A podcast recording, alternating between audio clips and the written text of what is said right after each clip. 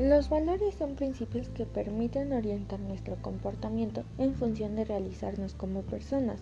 Son creencias fundamentales que nos ayudan a preferir, apreciar y a elegir unas cosas en lugar de otras.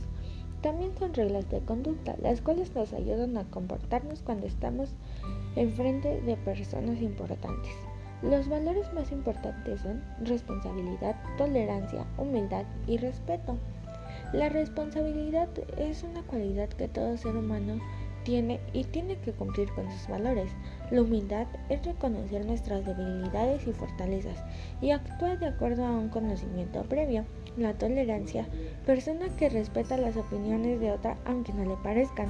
Respeto, debemos de tener en cuenta a la hora de interactuar con una persona.